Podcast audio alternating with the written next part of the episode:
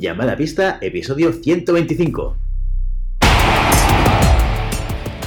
Hola, muy buenas y bienvenidas y bienvenidos a Llamada Pista, el programa, el podcast en el que hablamos de ese desconocido deporte que es la esgrima. Este podcast está pensado por y para ese extraño a especial colectivo de seres humanos que decidimos no dedicarnos ni al fútbol, ni al baloncesto, ni al tenis, ni a ningún otro deporte conocido y que por el contrario preferimos en pleno siglo XXI blandir la espada y enchufarnos a la pista. Hoy estamos aquí un viernes más, una semana más después del parón veraniego. Tenemos con nosotros a Maribel Matei. Muy buenos días, Maribel. Hola, hola, hola, Willy. Y tenemos también con nosotros a Santiago Godoy. Santi, ¿qué tal? ¿Cómo estás, amigo, compañero? Cada vez te pareces más a Matías Prats. O sea, se está visto? profesionalizando esto, cosa buena, ¿eh?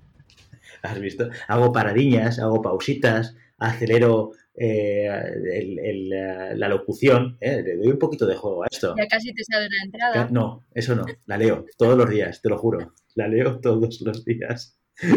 Sí, sí, sí, esto, esto va como va. A mí me pone que la lea. Lo sé, lo sé, es una de las razones por las cuales la leo. Porque yo sé, yo sé que no, no, o sea, intento encontrar el fallo, ya sabéis que soy muy pejilloso en estas cosas, intento encontrar siempre el fallo en esto y nunca lo hallo porque, porque me sorprendes, porque la lees y digo, uy, a ver si es hoy mm", y no, ah. nunca. Y sé que eres un eres una constante una constante en mi vida.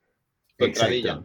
Exacto, soy la única constante en tu vida. Bueno, antes de empezar con todo, tenemos muchas cosas que contar. Tenemos un capítulo muy especial para las fechas que tocan y esto es muy importante pero, oye, contadme qué tal este parón, pedazo de parón veraniego que hemos hecho, que habéis vivido sin llamada a pista más de un mes. ¿Cómo os ha ido la vida sin esto? Muy bien. Tengo que decir que bien, sí, sí. O sea, Muy tranquilo. Ya me había olvidado de vosotros. Cuando escribiste por WhatsApp eh, fue como, ah, oh. tenemos que hacer esto. Yo no, Willy, yo nunca me puedo olvidar de ti. Que no, ya hicimos el directo y ya os vi muy guapos a los dos. Exacto. A Santi le echaba un poco menos de menos que a ti, pero. Bueno. Oye, que por cierto. Pero eso es, eso por cierto, hay mucha gente que no lo habrá sabido porque no lo habrá podido ver o no se habrá enterado. La semana pasada hicimos una falsa, un falso inicio de temporada, ¿eh?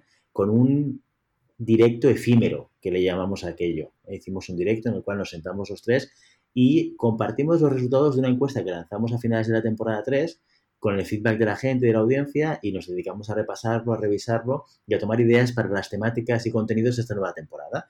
Fue en directo, o sea, fue en plan a lo bruto, sin preparar nada, nos pusimos ahí como si fuésemos youtubers de primera línea, pim pam, pim pam, y luego lo borramos de todos lados, ¿vale? Ese fue el objetivo, algo efímero. Quien estaba, estaba y quien no, pues para cuando nos dé otra vez por, por ahí, que igual es nunca, vete tú a saber. Pues oye, en aquel directo Maribel Matei, esto tú no lo sabes, pero ha habido gente que ha dicho que cuando Santiago Godoy se tuvo que marchar, porque al final fue un directo de dos horas, déjalo correr, cuando Santiago Godoy se tuvo que marchar, que le criticábamos mucho. Y Santi me vino con, con, ojos llorosos al día siguiente, me han dicho que me criticáis cuando no estoy. Y yo le dije, pues lo mismo que hacemos cuando estás. Lo que pasa es que la verdad es que Willy, te voy a decir una cosa. Eh, que sepáis, la, la semana pasada estuve arbitrando en el primer TNR de Amposta, el primer, la primera ranking nacional de espada junior.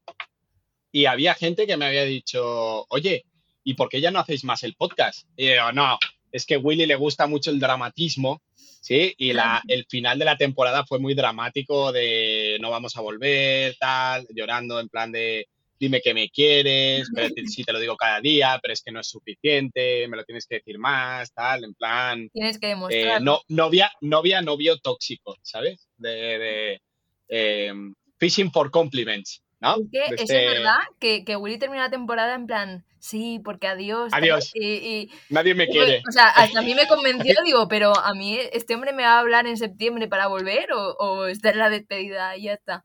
Te pasaste un poquito pues, de, drama. Sí, de, drama, drama queen.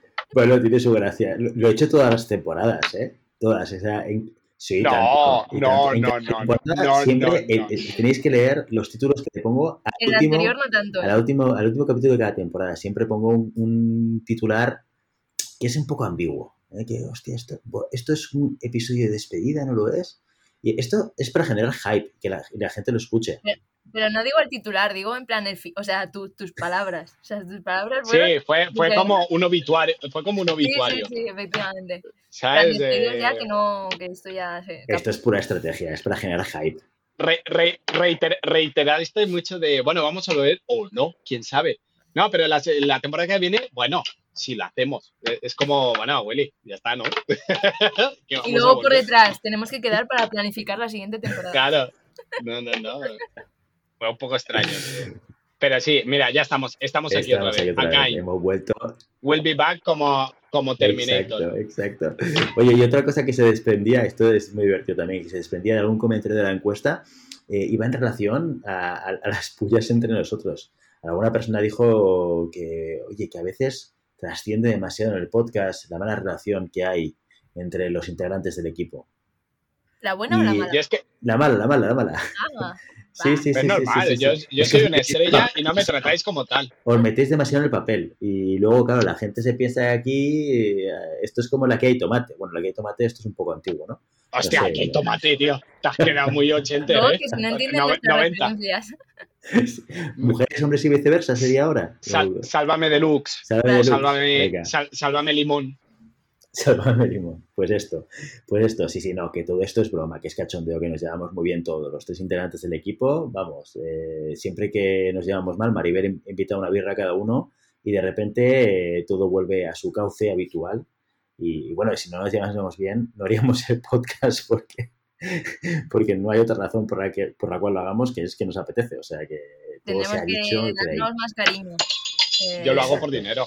Exacto, sí, sí, por el dinero que te pagan alguien que no sabemos quién es. Bueno, dicho todo esto, vamos a, vamos a avanzar porque tengo noticias muy fresquitas, muy fresquitas para vosotros, vosotras, Maribel Matí y Santiago Godoy. Y es que a ver. tenemos confirmado patrocinador no para este episodio, no para este mes, sino para toda la temporada. Y para esta temporada número 4, nuestro patrocinador es. Redoble de tambores.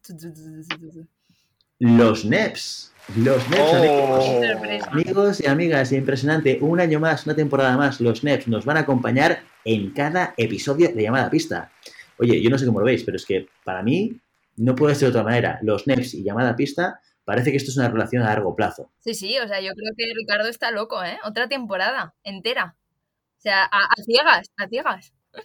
Compartimos el, mismo core business. No, no, totalmente. En el fondo estamos en el mismo universo, que es en el, universo de la innovación en el mundo de la esgrima. Bueno, ya sabéis que Ricardo, Ricardo de Velas, al que habéis nombrado, es creador de los NEPs y siempre está involucrado, como nosotros, en actividades de innovación de la esgrima y mira, me gustaría, lo hemos dicho antes de grabar, pero quiero compartirlo también con, toda la audiencia.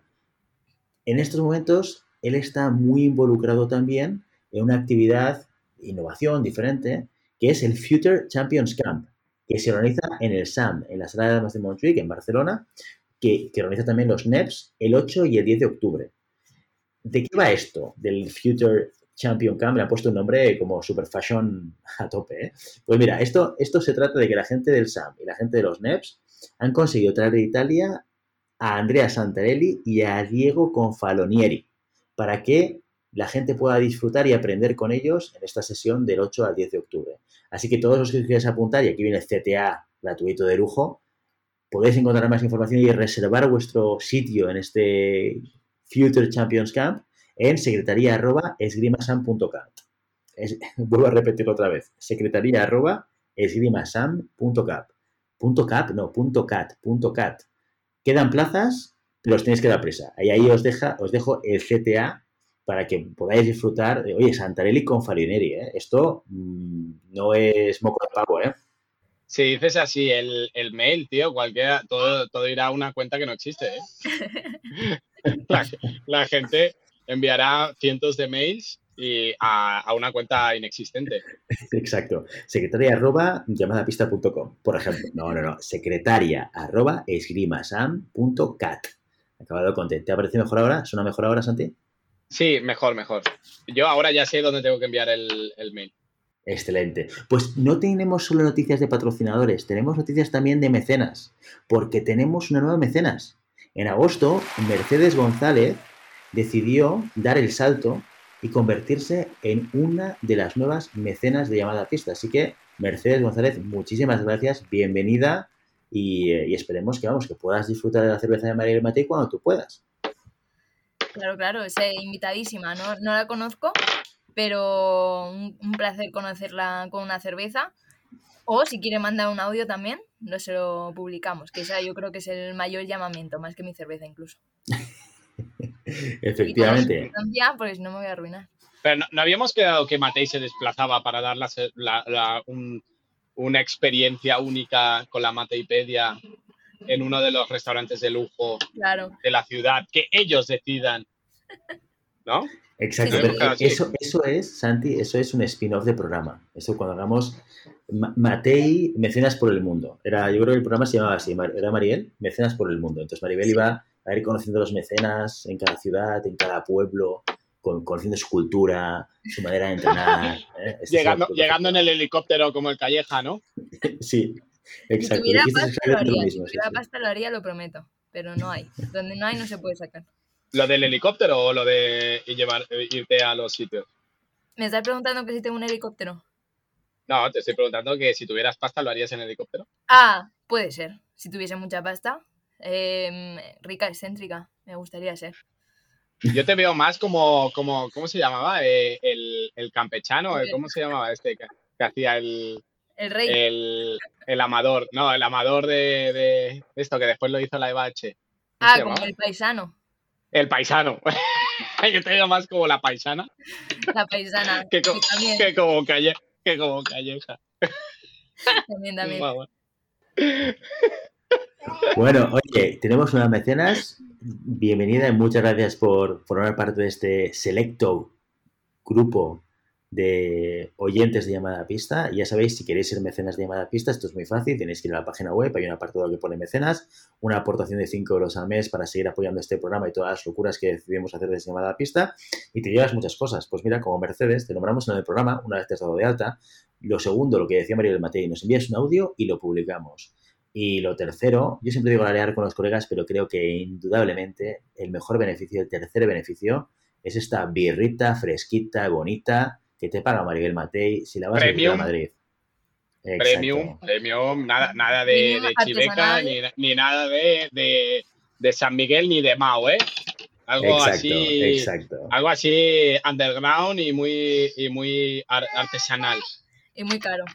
Muy caro. Bueno, vamos a ir avanzando porque ya nos dijeron en la encuesta algunas personas que menos cháchara y más chicha. ¿eh? Esto que no sé, que igual esto es una de aquellas cosas, Santiago Godoy, que siempre nos dice la audiencia que cambiemos y luego no hacemos, no lo sé, ya lo veremos. Llevamos 13 minutos de entrada y vamos a empezar con el contenido de interés para todos vosotras y vosotras, como son las noticias de la semana.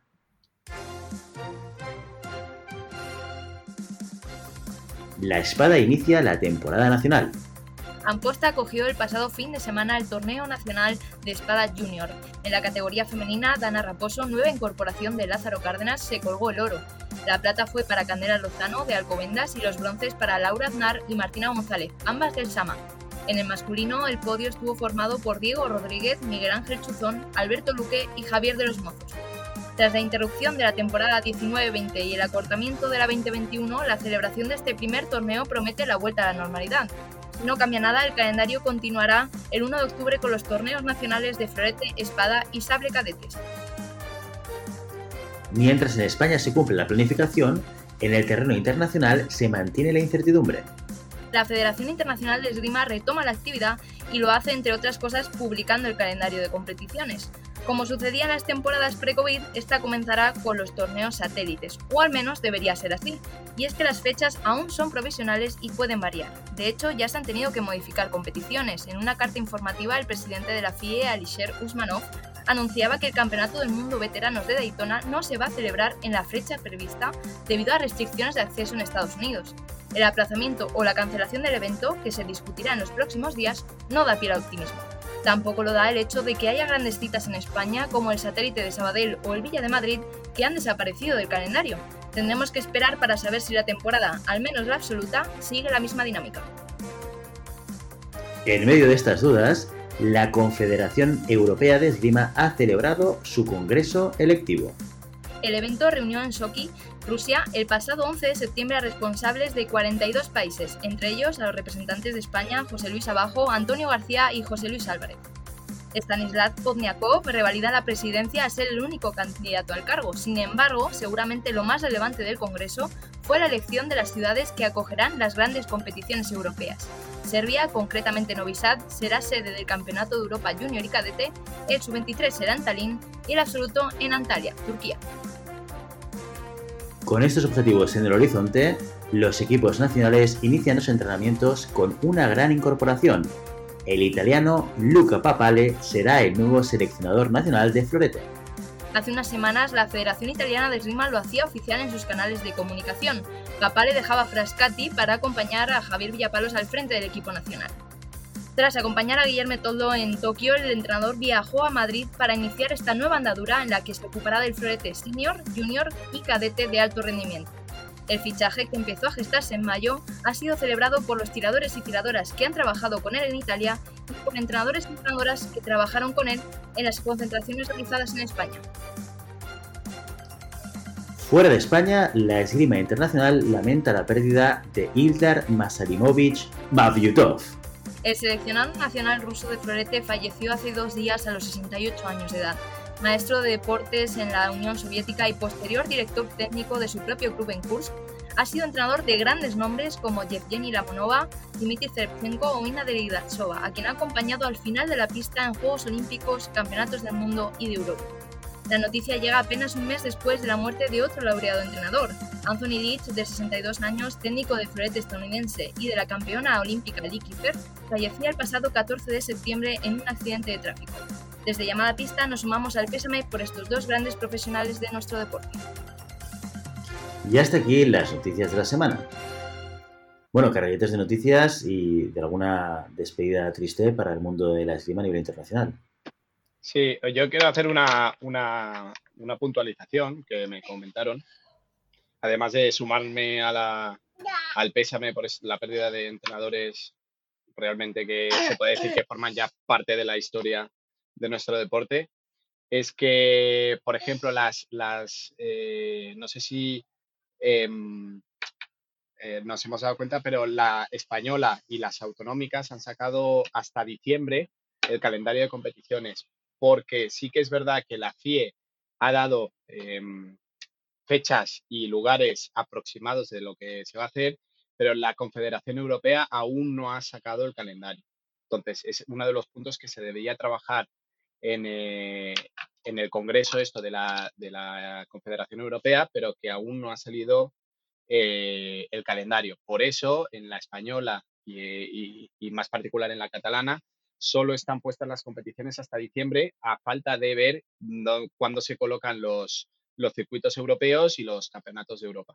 Sí, también ha, pasado en la madrileña, ¿no? Que también han sacado calendario que este fin de semana empiezan las competiciones eh, territoriales y en ella aparecen entre paréntesis, ¿no? Como mm, todo muy en el aire las competiciones internacionales. Yo creo que la buena noticia de este inicio de temporada es que dentro de España las nacionales y territoriales creo que se van a celebrar con normalidad, eh, dentro de las restricciones sanitarias que pueda haber dentro de los eventos, pero normalidad en cuanto que no vamos a ver, yo creo, eh, muchos aplazamientos, muchas suspensiones de, competiciones y todas las categorías van a tener su, momento de competir. Y esto es lo que tenemos que celebrar. La internacional, pues eh, queda un poco ahí, ya sabemos que es más complicado por esa movilidad entre países, pero mm, por lo menos ya tienen objetivos los tiradores y tiradoras de nuestros equipos nacionales para ir trabajando en lo que mm, ven que sucede con estas Copas del Mundo, Grand Prix, Campeonatos de Europa, Campeonatos del Mundo. Pues bueno, seguimos con cierta incertidumbre, pero vamos, esperamos que esta temporada sea muchísimo más estable y que podamos disfrutar mucho más de la esgrima, que seguro que va a ser así que la temporada pasada, que fue un poco complicada por tema del COVID. Bueno, y hablando de temporada, inicio de temporada, vamos a eh, hablar del contenido del día de hoy muy de actualidad, porque al final de lo que se trata a día de hoy en estos momentos es de empezar a preparar la pretemporada. Santiago Godoy, ¿qué cosas, qué tenemos que tener en cuenta? Háblanos, cuéntanos, comparte tu sabiduría con nosotros, por favor. Bueno, eh, nada, sabiduría, nada. Sentido común. Siempre digo, yo siempre empiezo estos eh, inputs o estos consejos con, con la misma idea, ¿no? El sentido común y el sentido común nos llevará a no liarla ni a, a encontrarnos con situaciones desagradables justo al principio de temporada. Lo primero que tenemos que entender es que volvemos de un parón.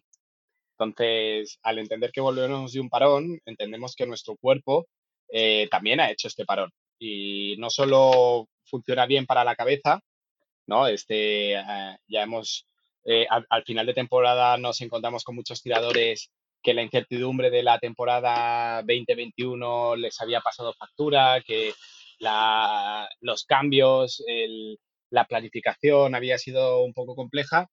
Eh, ha venido bien este parón, pero tenemos que entender también que nuestro cuerpo se ha de reaclimatar a la actividad física, ¿no? Y, sobre todo, pues empezar con tres puntos o tres elementos que nos ayudarán a este inicio de temporada eh, a poder volver a coger nuestro rendimiento óptimo o nuestro, nuestro capacidad física óptima en el menor tiempo posible y de la manera más segura. Primero de todo, entender que eh, el cuerpo necesita una progresión. Eh, nuestros músculos, nuestra capacidad pulmonar, nuestra capacidad eh, cardiovascular requiere de una reaclimatación a nivel deportivo. Por lo tanto, no, no intentemos volver como el último día a los entrenos, sino que tenemos que entender que nuestra, nuestro cuerpo tiene que volver poco a poco a esta actividad física y eh, bueno, esto se traduce en eh, quizás los entrenos no deberían ser tan largos o tan reiterados, sino que deberíamos marcarnos unos, unos objetivos muy a corto plazo, a un mes vista, a un mes y medio vista, para poder eh, aclimatar el cuerpo al deporte de la esgrima. Recordamos que la esgrima es un, un deporte bastante inusual en tema de colocación, en tema de potencia, de explosividad, que requiere de, que nuestro cuerpo esté muy, muy preparado para, este ejercicio. Por lo tanto, esto deberíamos eh, invertir estas primeras semanas o este primer mes de pretemporada a ponernos, ponernos a tono, ¿no? Como aquel que dice. Eh, volver a, recuperar la, elasticidad de nuestros músculos, volver a recuperar la capacidad de, nuestros pulmones y poco a poco eh, establecernos unos criterios de progresividad y de control para poder llegar a lo más rápido posible a estar encima de las pistas en la mejor, en la mejor condición posible. Por lo tanto, este primer mes, este primer mes, estas primeras semanas, objetivo, ponerse a tono, De manera progresiva. ¿Qué tipo de cosas recomiendas? ¿Qué tipo de actividades? ¿Qué tipo de entrenamientos? ¿Dónde focalizas o focalizarías tú teniendo en cuenta que estamos en pretemporada, evidentemente, y, nuestro objetivo es irnos preparando ya para esas competiciones de calendario. Mira, yo empezaría con ejercicios de baja intensidad, todo lo que es eh, lo que se llama cardiovascular, ¿no? De eh, correr un poquito, la cuerda, eh, movilidad general, empezar si tenemos, si tenemos la posibilidad de, hacer algo de, de gimnasio eh, muy poquito peso o incluso trabajar con, elementos de autocarga, TRX, gomas y poco a poco establecer una, cada sesión un poquito más. No, no es de dos sesiones y ya estoy a tono, sino cada sesión un, poquito más, hacerlo muy progresivo, eh, empezar corriendo 15 minutos, un, un poquito de movilidad general, eh, trabajo de abdominales, trabajo de flexiones, trabajo eh, con gomas, ¿no? Las gomas es el gran elemento eh, infravalorado dentro de nuestro deporte. El trabajo con gomas es espectacular porque te permite una evolución muy medida y, muy cómoda, ¿no? La, goma es un, un, trabajo para los músculos muy bueno. A partir de ahí, ir incrementando tiempos e ir incrementando volúmenes. Es decir, si al principio corría 15 minutitos, pues cada día meterle 5 mm, minutitos más. Si al principio trabajaba 20 eh, mm, minutos de ejercicios generales, pues darle media hora. Si hacía autocarga, pues empezar a meterle lastre, ¿no? O estos chalecos o poquito peso para poder ir cogiendo más volumen muscular y poco a poco ir trabajando el elemento de fuerza, ¿no? que es eh, la capacidad eh, absoluta de los deportes, que la, transformaremos después en, en, explosividad, en velocidad, en resistencia. Y nada, no hace falta marcar una pretemporada de tres meses, no hace falta entrenar cinco días a la semana, sino que con dos, tres días a la semana y subiendo poquito a poco estas intensidades y estas cargas, eh, poder llegar en tres, cuatro semanas a un rendimiento óptimo que me permita poder volver a hacer ejercicios de esgrima como desplazamientos o trabajo de clase individual o trabajo de clase en parejas con una cierta calidad, una cierta calidad física y no entrar en esta frustración de, ostras, es que mi fondo antes era mejor, es que he hecho un fondo y ya me ha dado un tirón en el, gemelo o en el aductor o en la ingle o poco a poco, no, tomémoslo con calma y nos evitará estos malos tragos que siempre nos pasan al principio de temporada de decir, ostras, entré en un día y hasta la semana que viene no puedo volver a entrenar porque no me puedo mover. Y yo creo también dentro de, ese mm, plan eh, físico de principio de temporada es también lo que decías fuera de micro, Santi, de la higiene deportiva. Muy importante, buen calentamiento y calentamiento focalizado en lo que vayas a trabajar.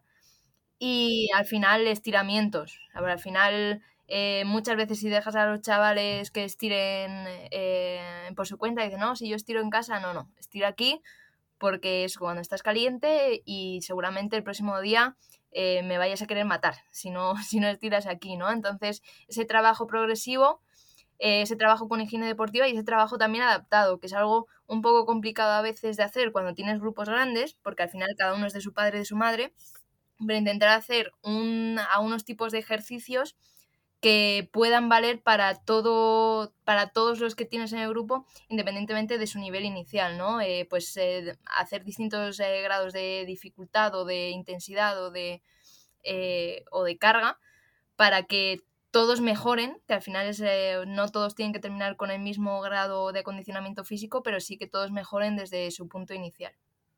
Mira a nivel de, deportes para dummies no el típico sé un poco de todo, nosotros tenemos que entender que en la esgrima em, tenemos tres grupos musculares o tres partes del cuerpo que deberíamos trabajar, de manera independiente. Una son las piernas, ¿vale? Eh, otro es eh, el tronco superior, es decir, todo lo que es hombros, brazos, eh, pectorales. Y otra es los estabilizadores, que se llaman, ¿no? Todo lo que es las abdominales, el core, ¿no? el estabilizador. Eh, una de las maneras que yo tengo de trabajar, que creo que funciona muy bien, y sobre todo en grupos, y sobre todo, eh, como ha dicho Maribel antes, en diferentes niveles, son estaciones, ¿vale? Yo mis entrenos, por ejemplo, los, los, establezco con eh, estaciones. Entonces, cada, cada sesión de entrenamiento tiene una estación orientada a un grupo muscular. en niños y en el mal llamado ocio, creo que tenemos que, definir un día la palabra ocio porque creo que no, no se adecuada, creo que lo habéis dicho. Eh, trabajar de manera general, es decir, de, de tres a seis estaciones donde se trabaje todo, tanto piernas como abdominales como brazos, ¿no? Em, sabes que estás haciendo un trabajo eh, muy general que trabaja al mismo tiempo o en la misma sesión todos los grupos musculares que tú quieres trabajar o que quieres poner a tono y eh, la dificultad la van marcando ellos. Entonces, sabemos que un ejercicio se puede hacer de varias maneras en varias dificultades, ya sea abdominales, ya sea flexiones, ya sea lo que sea. Em, y para los equipos de competición o la gente que ya es más eh, reiterada en el, eh, en el entreno, establecer días monotema. Es decir, si yo tengo establecido tres entrenos semanales, eh, un entreno o enfocarlo directamente a tronco inferior, es decir, piernas, un entreno orientarlo a core, abdominales y todo lo que son estabilizadores, y un último entreno enfocarlo a eh, brazos. Entonces, esto te permite poder machacar mucho ese entreno y dar un tiempo de recuperación a ese grupo muscular suficiente para poder en el entreno siguiente aumentar cargas y aumentar tiempos de, trabajo. Y las, las, estaciones son muy cómodas para entrenar en, grupo por esta, por esta particularidad, ¿no? que lo puedes trabajar todo o lo puedes trabajar de manera súper súper específica en cualquier nivel. Eh, y pondré un caso práctico. Por ejemplo, trabajar a nivel core, yo puedo decir, oye, vamos a trabajar un minuto y medio de plancha, ¿vale? Em, este minuto y medio para, podéis, podéis, si hay una, persona, un niño, un, un, alumno, una alumna que no tenga tanta capacidad, se lo divides en dos, en dos espacios. Tú harás 30 segundos de plancha, 30 segundos de descanso y otros 30 segundos de plancha. Al que ya esté más acostumbrado, le puedes decir, mira, tú harás 40 segundos de plancha, 20 segundos de descanso y 40. Y al que ya le quieras meter caña, es de, oye, tienes que hacer el minuto y medio entero. Entonces, el mismo trabajo, el mismo grupo, el mismo ejercicio, lo puedes trabajar en diferentes niveles que te pueden permitir eh, este amplio espectro de trabajo en un mismo horario, en un mismo grupo. Yo también recomiendo mucho las estaciones porque, bueno, yo me vi un poco no obligada, pero con el tema de COVID, de respetar ¿no? distancias y demás, a trabajar mucho por estaciones y verdaderamente es, puedes hacer ejercicios muy, muy completos eh, de resistencia. Si no te interesa tanto la resistencia, pues trabajar más eh, intensidad en corto tiempo, explosividad. Puedes trabajar muchísimas cosas con muy poquito material, si quieres meter material, incluso eh, puedes hacerlo sin material y es muy muy efectivo, eh, por lo menos para mí, por ejemplo, el trabajo de resistencia se hace muchísimo más ameno que correr 15 eh, minutos seguidos sin más. Entonces eso mete un plus de, pues, de entretenimiento o de cambio que a los alumnos y alumnas les puede gustar y a la vez están trabajando la resistencia un poco de forma más no lúdica, porque al final no son juegos, pero sí que van, notan que van cambiando de ejercicio y a la vez están mejorando. Bueno, con todo eso que comentáis, al final vamos a conseguir esa progresión, ¿eh? ese ponernos a tono en las primeras semanas, en ese primer mes que comentabas antes al principio. Santi, tú no lo has dicho, mm, pero lo has dicho de manera velada, de alguna manera. Eso quiere decir que ese primer mes tocar el arma la vamos a tocar bien poco o recomendable no tocarla demasiado. La cuestión aquí es, una vez hemos pasado ese primer mes, empezamos ya a, entrar otra vez en entrenos esgrimísticos ¿Qué es lo que tenemos que hacer? ¿Cómo debemos volver a entrar? ¿Cómo debemos volver a coger el arma? Vale, lo primero, la segunda cosa es que después de este, de este mes, em, eh, lo primero que hay que volver a, trabajar o lo primero que hay que volver a, conquistar o a recuperar es la sensación de la pista, ¿vale? Entonces se debería basar los entrenos o en mi experiencia, eh, yo baso los entrenos en un trabajo de desplazamientos, ¿vale? Volver a coger sensaciones de pista, volver a coger distancias. Eh, trabajo mucho, mucho al principio de manera individual los desplazamientos, que quiere decir desplazamientos guiados, eh, tablas de desplazamientos, que tú puedas en un grupo grande hacer correcciones de manera puntual. Y después sí que es verdad que podemos empezar a meter dinamismo es decir, desplazamientos por parejas, juegos con pelotas, con guantes, control de la distancia. Em, este tipo de trabajo ya sabéis que es prácticamente infinito, ¿no? las, las maneras que podemos tener de trabajar los desplazamientos dentro de la esgrima, incluso esta última parte, eh, desplazamiento con arma, desplazamientos con, pelotas de tenis y armas, eh, todo este tema de introducir el arma introducir la sensación de, espacio, la, sensación de pista y volver a retomar pues un poquito nuestro feeling, ¿no? Nuestra, nuestra manera de desplazarnos, nuestra manera de, movernos y además, y además, teniendo este trabajo previo, podemos ya empezar a, a, trabajar de manera más natural. Es decir, podemos empezar a trabajar los fondos, los ataques, las intensidades, sin este miedo a que mi cuerpo no responda o sin miedo a que mi cuerpo se rompa en este caso. Entonces, la siguiente parte sería introducir los desplazamientos como, un elemento previo a la esgrima, ¿no? Eh, desplazamiento sin arma y al final con, arma. Y esto dará una sensación de más control a la hora de volver a, trabajar en parejas o a trabajar en combates o a trabajar con, con el mismo con el mismo maestro en clase de, de esta segunda etapa de la pretemporada, ¿qué duración tiene?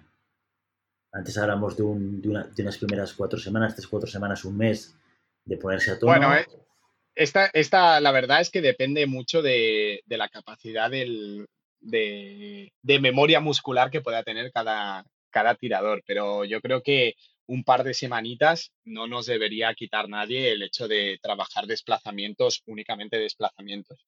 Yo sé que es con niños eh, y con adultos no competitivos es complicado, ¿no? Porque ellos vienen a hacer esgrima y tal, pero yo creo que deberíamos em, meter en la cabeza o transmitir la idea que no es un tema eh, esgrimístico como tal, sino que es un tema de salud, es un tema de, oye, si queremos desarrollar la, mejor esgrima que tenemos, debemos preparar nuestro cuerpo, ¿no? Entonces, un par de semanitas de trabajo de piernas y de trabajo de, de sensación, ya te digo, el trabajo de desplazamientos puede ser o muy aburrido o muy divertido, según lo planteemos. Entonces, un poquito de, comunicación al principio, con, sobre todo con gente no competitiva, por un tema de, explicarles el porqué, ¿no? De aún no, nos estamos cambiando.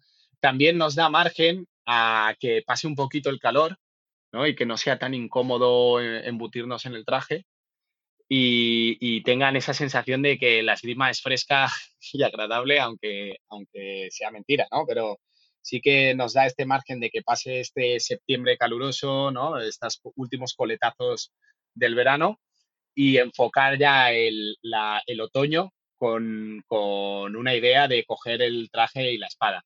Entendiendo que, por ejemplo, eh, estoy hablando a, nivel, obviamente, autonómico y de club, eh, teniendo en cuenta que, por ejemplo, la semana pasada ya se estaba haciendo los primeros TNRs, ¿no? Entonces, todo esto se tiene o que compactar o que empezar antes. Eh, pero bueno, poco a poco a nivel de club nos, podemos dar eh, cuenta que este proceso tenemos la suerte de poder dilatarlo en el tiempo y los resultados son mucho mejores de los que pudieran ser si nos ponemos directamente a, hacer esgrima, tanto a nivel de rendimiento como a nivel de satisfacción. Por lo tanto, primera etapa física, nos ponemos a tono 3-4 semanas, después empezamos a tocar pista, empezamos a trabajar desplazamientos, dos semanitas para volver a recuperar un poco ese contacto con la esgrima. Antes de llegar, entiendo Santi, la tercera etapa que es ya el entrenamiento, el ponerse el traje, el coger el arma, el ya empezar a hacer los entrenamientos preparatorios para lo que es tu planificación de la temporada. Mi pregunta, Santi, es, ¿cuándo empiezas a planificar tus entrenamientos en función del calendario de competiciones, si es que vas a competir, ¿no? ¿Cuál es el momento en el que lo tienes que hacer y cómo esto va a afectar a este cierre de tu pretemporada? Mira, yo empiezo a planificar en junio. O sea, al final de la temporada ya, ya tengo previsto qué haremos en la pretemporada y, cuánto va a durar. Eh, sí que es verdad que no, tenemos fechas, pero tirando de, hemeroteca, ¿no? Sabemos más o menos cuándo caen las competiciones, cuándo caen las competiciones importantes. Eh, entendiendo que la primera competición siempre debería ser la peor porque venimos de, una, de un parón, hay gente que eh, sus salas cierran y hasta inicios de septiembre no pueden empezar a, trabajar. Eh, entonces, yo entiendo que todo esto que estamos hablando se debería empezar o eh, la última semana de agosto o la primera de septiembre. Por lo tanto, mi pretemporada se va a alargar hasta principios de octubre o segunda semana de octubre. Entendiendo que, por ejemplo, mi primera liga autonómica es a finales de noviembre. Entonces yo como, como club no de competición, sino o de competición autonómica, tengo una facilidad de calendario que mi primera competición se puede alargar hasta noviembre. Esto quiere decir que si yo acabo la pretemporada a mediados de octubre, tengo un mes para poder trabajar esgrima en una condición mucho mejor que la que me podría dar eh, eh, este último TNR, por decirlo de alguna manera. Perfecto, pues entonces ya estamos metidos en, harina de otro costal, en la temporada, en la planificación de la temporada, después de esas cuatro, seis semanas de preparación de pretemporada. Santi, ¿qué es lo que le decimos como entrenadores a aquellos tiradores de los cuales ya has hablado que no ven el momento de coger, ponerse el traje y saltar a la pista para enchufarse y tirar? ¿Cómo podemos ayudarles a entender que esta preparación previa no solamente es importante para que lleguen al punto de desempeño esgrimístico más elevado, sino también para su salud. Yo quiero hacer un, inciso antes de entrar en esto, Willy, em, que es el tercer punto. El tercer punto es establecer los días de entreno, ¿vale? Eh, nosotros sabemos que muchas veces nos movemos por calendarios escolares.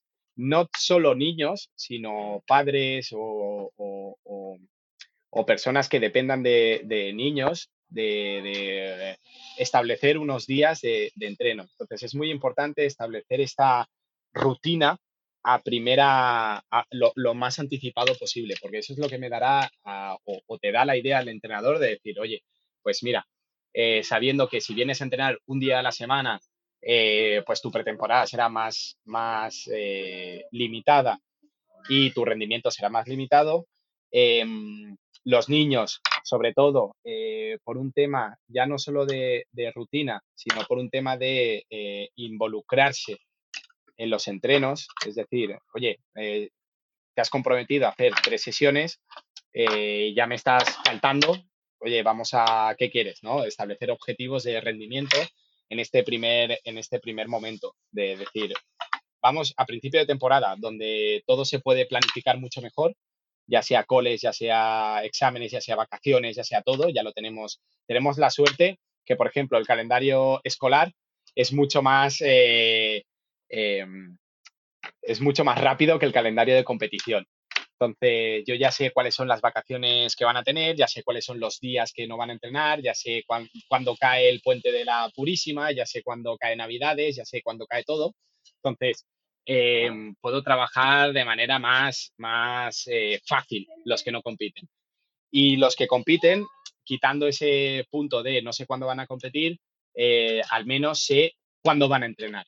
Eh, y en este caso es muy importante si queremos establecer una progresión de, una, una progresión de, resultados, tanto a nivel físico como a nivel, a nivel deportivo. y lo que me has preguntado, Willy, em, yo simplemente les diría, ahora en el siglo XXI de las redes sociales y, todo esto, que miraran los Instagram o los Facebook o, las páginas oficiales de clubes y tiradores que están haciendo ahora. O sea, no encuentras ningún tirador de élite, ningún tirador eh, o ningún club eh, con resultados o medianamente conocido que estén tirando ya. Están todos en su tema de preparación física, están todos con sus eh, planificaciones, eh, mucho trabajo físico, entonces eh, no estamos haciendo nada que no estén haciendo los, los mejores. Entonces, en ese, en ese punto, em, siempre decimos que las comparaciones son odiosas, pero en este caso nos, nos interesa compararnos con los, los clubs más tops para entender que estamos haciendo un trabajo que se tiene que hacer para conseguir los resultados que ellos tienen. Maribel Matei, cuéntanos, sincérate con nosotros. Tú, como tiradora, cuando eras tiradora y competías, ¿cumplías con tus pretemporadas o intentabas hacerlas pasar rapidito para enchufarte rápido? A ver, yo odiaba las pretemporadas, eso está claro, ¿no? Pero eh, llega un momento en que entiendes que son necesarias. O sea, son necesarias hacer eh, sobre todo ese trabajo físico previo para poder aguantar toda la temporada. En el RIMA, no sé, en otros deportes tenemos la, mm, la suerte o la desgracia, dependiendo para quién, que, las temporadas son muy largas y no tienes competiciones todos los fines para mantenerte, sino que muchas veces em, tienes una competición cada dos semanas y se puede hacer muy larga la temporada. Entonces, si no haces ese trabajo previo, que parece una tontería, ¿no? Que es un mes, eh, llegas incluso al final de temporada muchísimo peor. Y yo las veces que he hecho una pretemporada fuerte, pero fuerte, fuerte de verdad, eh, llega a, final de temporada en un óptimo de todo. O sea, de, pensamiento en fatiga, te ayuda mucho a pensar en fatiga esa primera pretemporada. Eh, muchísimas cosas que no te da si no la tienes.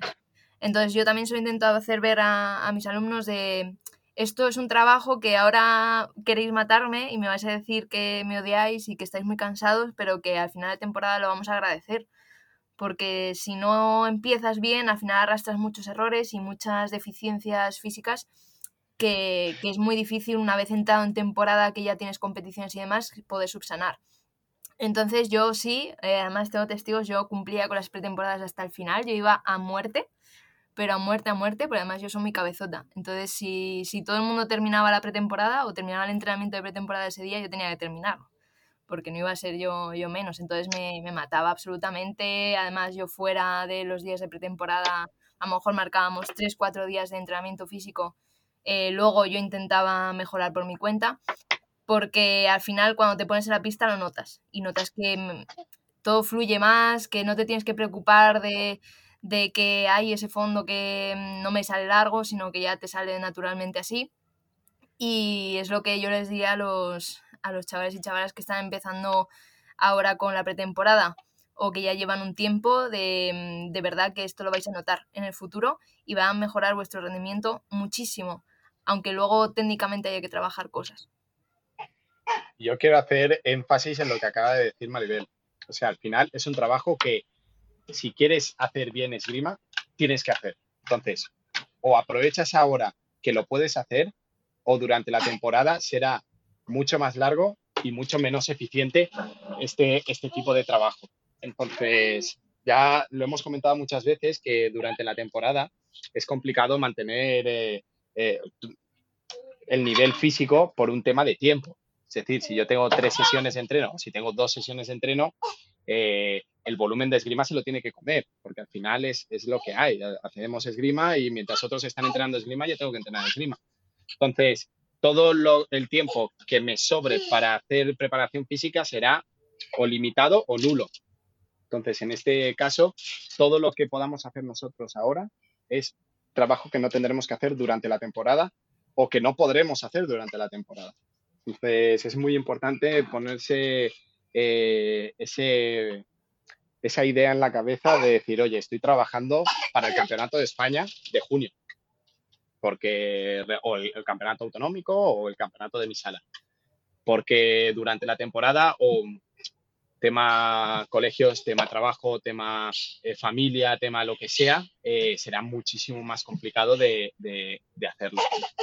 Así que tiradores, tiradoras, no os escaquéis y entrenadores y entrenadoras, no tengáis piedad con esos pequeños. Bueno, recomendaciones fundamentales. Me ha encantado esto de no tengáis piedad, a muerte, a destrozarlos. Ahí. Este. No, hombre, no. A mejorarles, a mejorarles. Qué dura, qué dura. Bueno, y periodo, periodo de la temporada súper importante, esta pretemporada. Eh, como solemos hacer en llamada pista, nuestros primeros episodios van de explicaros un poco tips y recomendaciones de, de este periodo concreto. Así que ya lo sabéis. Primer periodo, cuatro semanas, un mes, donde tendremos que centrarnos en la parte física para ponernos a tono. Luego ya vamos a tocar un poquito más la pista, dos semanitas para empezar a pillar el ritmo. Y luego a partir de aquí sí, ya empezamos con los entrenamientos que están enfocados y focalizados a seguir desarrollándonos para poder competir en función de nuestra planificación de la temporada. Y ya sabéis, hasta aquí nuestro episodio de hoy. Como siempre, queremos invitaros a que os pongáis en contacto con nosotros, nos deis vuestra opinión y nos digáis si queréis que leamos algún tema concreto o si tenéis alguna pregunta. Lo podéis hacer a través de la página web en llamadapista.com barra contacto o a través de redes sociales. Estamos en Facebook, estamos en Instagram y estamos en Telegram, en un grupo que cada vez es más grande. Y si el contenido de este podcast te gusta, no te olvides suscribirte, compartir este episodio en cualquier red social, darnos 5 estrellas en iTunes y comentar lo que quieras tanto en iVoox como en Spotify. Muchas gracias por todo, por tu tiempo, por tu atención y por tu interés en este maravilloso deporte que es la esgrima. Nos escuchamos la semana que viene. Hasta entonces. Adiós. Adiós.